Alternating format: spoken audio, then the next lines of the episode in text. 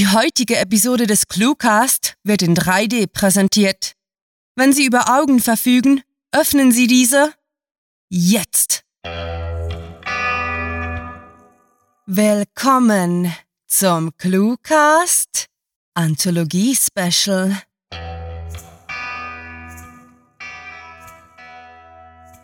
Werte Zuhörer, heute wird es außergewöhnlich. Denn die Story der heutigen Episode ist eine der fünf Gewinnerbeiträge des ClueWriting Literaturwettbewerbs und wird passenderweise in baldigster Kürze in der Anthologie Kurz Literatur in kleinen Happen zu lesen sein. Mehr zum Literaturwettbewerb, den grandiotastischen Schreiberlingen und dem Buch verraten wir euch nach dem Hörspaß. Bis dahin wünschen wir euch viel Spaß mit der Kurzgeschichte von Frederik Elting.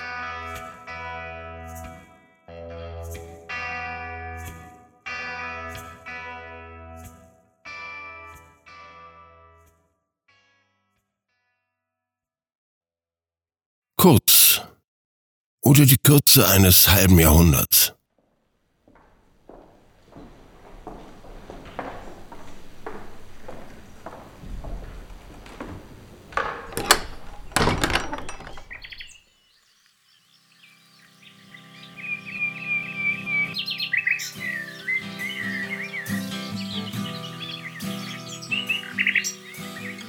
Wurde geblendet, als er die Sonnenbrille mit der linken Hand abnahm, um sich mit der rechten über die Augen zu wischen. Dann glitt seine Hand in die Innentasche seines Anzugs, nahm das steingraue Stofftaschentuch mit den Karos heraus und wischte sich damit den Schweiß von seinem Gesicht. Das Tuch roch muffig, wie sein Schrank eben roch. Gut, dass er noch die Hosenträger gefunden hatte. Er hatte in den letzten Tagen etwas abgenommen. All dies hier war nicht richtig. Er hatte sich diesen Tag in den letzten Monaten oft vorgestellt, aber es hatte in seiner Fantasie immer geregnet.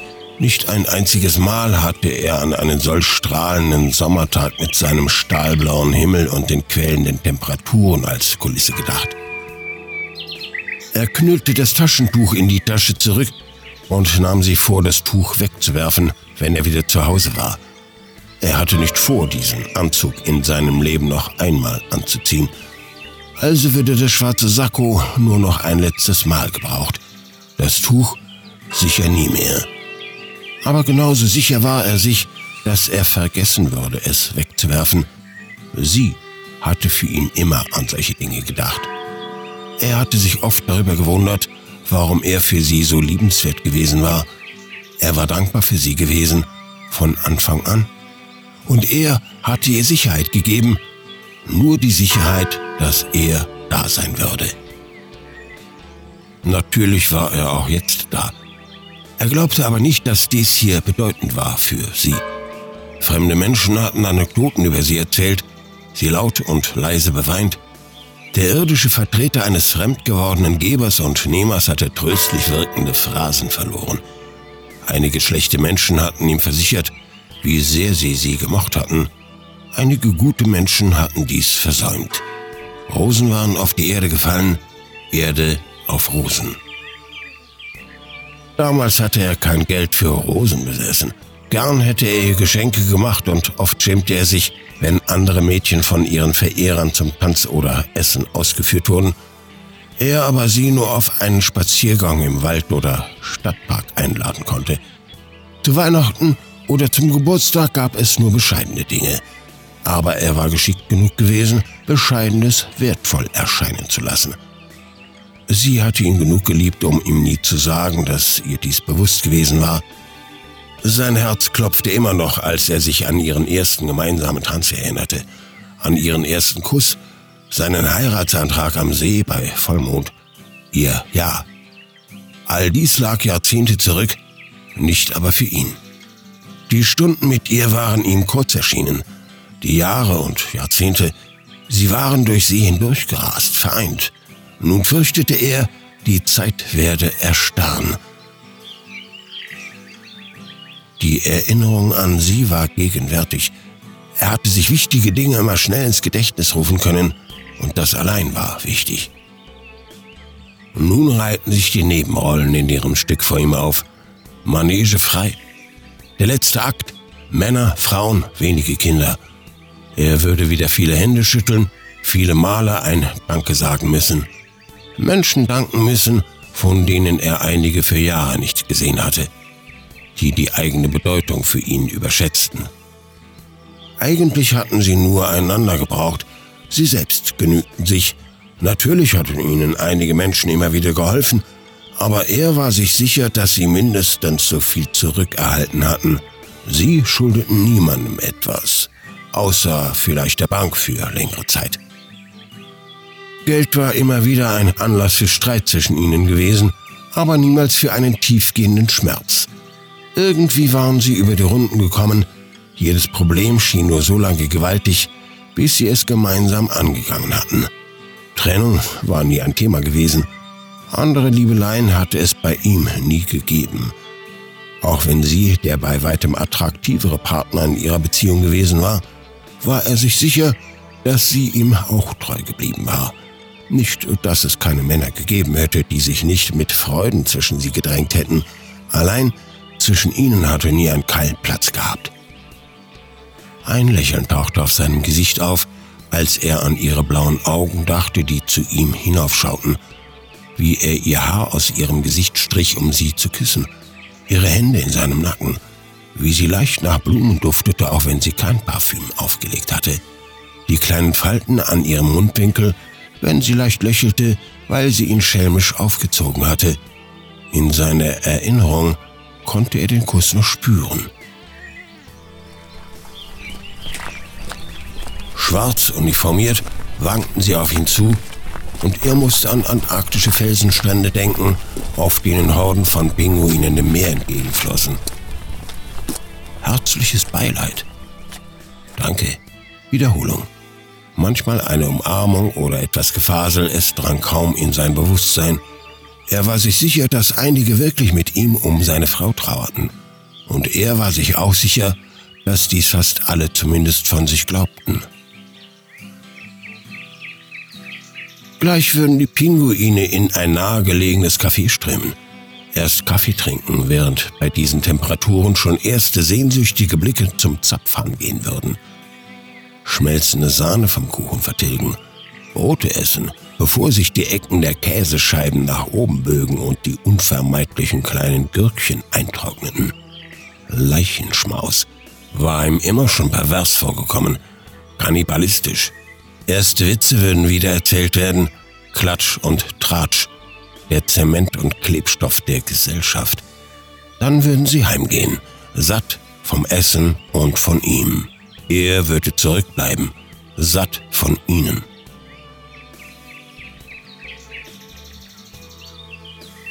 Vor kurzem schien es ihm, war sie mit ihm gemeinsam erwachsen und dann alt geworden in der kurzen Zeit dieses halben Jahrhunderts rauschten die Menschen, Themen und Probleme an ihnen vorbei.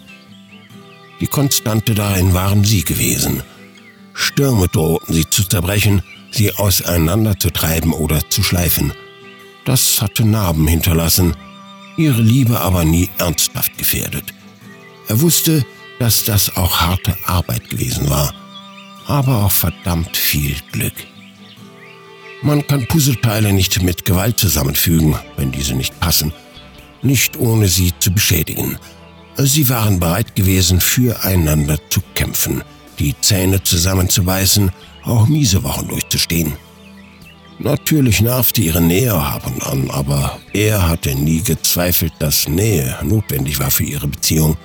Für das einzige Team, das für ihn in Frage kam, eines, in dem man sich für den anderen aufopferte. Er sah nur noch die Messdiener um die Ecke biegen, die sich sicherlich über den Geldschein freuten, den er ihnen gegeben hatte. Endlich, die Meute hatte ihm etwas Ruhe gegönnt, dachte wohl, er brauchte noch einige Minuten mit ihr, bevor er sich wieder in ihren gesellschaftlichen Zirkus einfügen würde. Ein wenig trauernd, vielleicht die eine oder andere Träne absondernd, nicht zu laut, nicht schreiend, nicht Gott verfluchend, angemessen, maßvoll. Er fand, dass er Gründe dafür gehabt hätte, zu schreien und zu fluchen. Die letzte Zeit war nicht so schön gewesen. Sie war nicht so gestorben, wie sie es verdient hätte. Das hatte ihn wütend gemacht. Er war wütend auf das Schicksal gewesen, auf Gott, sogar auf sie. Wie konnte sie sich erlauben, ihn allein zu lassen? Das war falsch. Er hatte ihr all seine Energie gegeben und er hätte zuerst ausbrennen sollen. Aber es war nun einmal so. Irgendwann begann er zu akzeptieren. Um seiner Ruhe willen würde er es genauso machen, wie sie es von ihm erwarteten. Er wollte nicht mehr Worte mit diesen Statisten sprechen als unbedingt notwendig. Er blickte auf seine Uhr. Fünf Minuten waren vielleicht nötig, seine Umgebung zufriedenzustellen. Die Knie schmerzten. Er glaubte es verlangt zu haben, für sein Essen und sein Trinken selbst zu sorgen. Ihm war heiß. Er würde sein Hemd auf der Toilette des Cafés wechseln müssen. Sie hatte ihm immer ein zweites Hemd auf den Rücksitz des Autos gelegt und diesmal hatte auch er daran gedacht. Jetzt würde er sein Leben ohne sie gehen müssen. Er wusste nicht mehr, wie man alleine lebt. Aber er dachte, er könnte es lernen. Andere Menschen lebten auch so. Und wenn er es nicht konnte, wie lange würde er es noch durchhalten? Er fühlte sich jetzt so alt wie nie. Wovon, stellten Sie sich vor, sollte er sich verabschieden? Hier war nur ein Loch in der Erde mit einer Holzkiste drin. Eine Holzkiste, die ihn unverschämt viel Geld gekostet hatte. Es schien ihnen wichtig zu sein, wie das Äußere der Kiste beschaffen war. Welches Holz, welche Beschläge. Nur die Oberfläche zählte für die Gäste. Jedoch in dieser Kiste lag nichts von Bedeutung. Die Bedeutsamkeit hatte die Welt verlassen, befand sich nur noch in seinem Kopf, seiner Seele, in seinen Erinnerungen und seiner Liebe. Es mochte einen Raum geben, in dem sie wieder zusammen sein würden. Religion war ihm jetzt, da sie am wichtigsten sein sollte, unwichtig. Wenn es am Ende nur das Nichts gab, hatte im Universum nur dieses gemeinsame halbe Jahrhundert Bedeutung gehabt. Milliarden Jahre zuvor nur Prolog, Äonen danach nur Abgesang. Er wusste es nicht und im Grunde war es ihm gleichgültig. Er bewahrte sie bei sich. Er blickte über das weite Feld des Friedhofs. Zwischen den marmornen Denkmälern wuchsen grüne Pflanzen und Blumen. Tiere wuselten umher. Das Leben würde weitergehen. Sie war nie gegangen. Er wusste nur eins mit absoluter Sicherheit. All die Jahrzehnte waren zu kurz gewesen.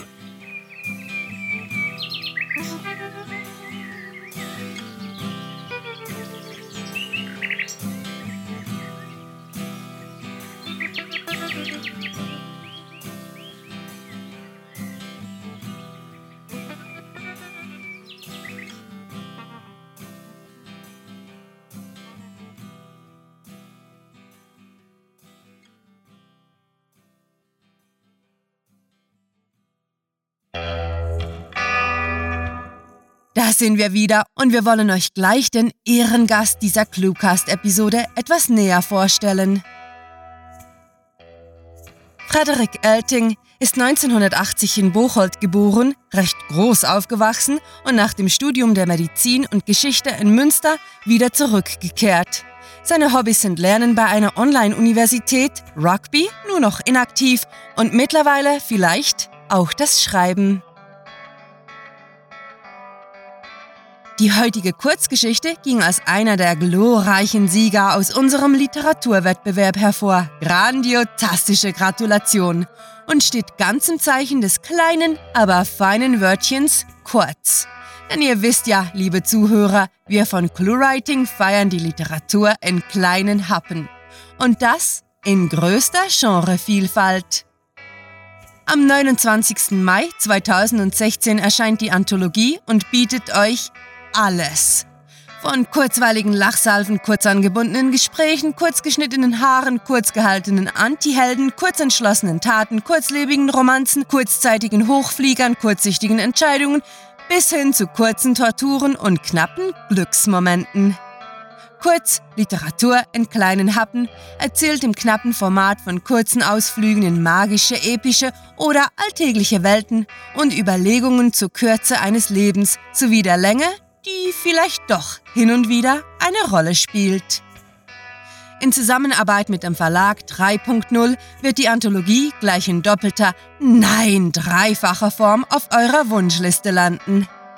45 Autoren und Autorinnen konnten sich gegen die Konkurrenz behaupten und ihr könnt ihre Geschichten im E-Book-Format genießen. Die 20 Stories, die auf dem Bewertungsbogen richtig viele Punkte gesammelt haben, werdet ihr zudem in einer Printausgabe durchschmökern können. Ja, Leute, die Internetfanatiker von ClueWriting lassen sich auch ins nicht virtuelle Regal stellen. Und selbst wenn die Augen vom vielen Lesen ermüden, könnt ihr auf uns zählen. Denn die fünf Gewinner-Kurzgeschichten aus dem Cluecast gibt es zum Print und E-Book als Hörbuchepisoden geschenkt. Nach unzähligen Lesestunden als Jury und Lektoren können wir ganz unbescheiden sagen, bleibt dran und bestellt euch das Buch. Es lohnt sich. Großes Literaten-Ehrenwort. Alles weitere zur ersten Clue-Writing-Anthologie erfahrt ihr, wie sollte es anders sein, auf cluewriting.de.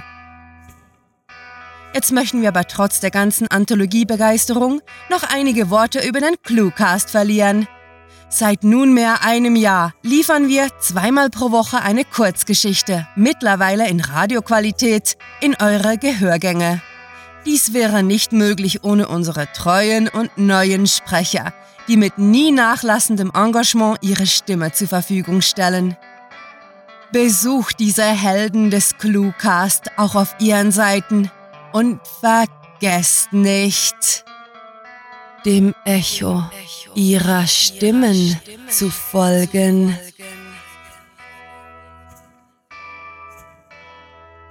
Wenn ihr von ClueWriting, dem ClueCast und unseren Anthologieautoren nicht genug bekommen könnt, dann verfolgt und mögt uns auf Facebook, Twitter, Google+, Tumblr sowie Instagram, wo wir euch nicht nur über unser Leben, sondern ebenso über den Fortschritt der Anthologie und neuen Mitmachmöglichkeiten auf dem Laufenden halten. Der Cluecast findet sich, inklusive aller Gewinnerbeiträge, auf iTunes, Stitcher, TuneIn und YouTube wo er abonniert, nachgehört und kommentiert werden kann. Wie ihr seht, ist dem literarischen Suchtpotenzial bei ClueWriting keine Grenzen gesetzt. Damit ist es aber an der Zeit, Abschied zu nehmen. Mehr von unseren Anthologieautoren gibt es in den anderen vier Gewinner-Episoden sowie ab dem 29. Mai im Buchhandel. Mit Fantastilia! herzlichem Dank fürs Zuhören und den besten Wünschen. Eure Cluecaster.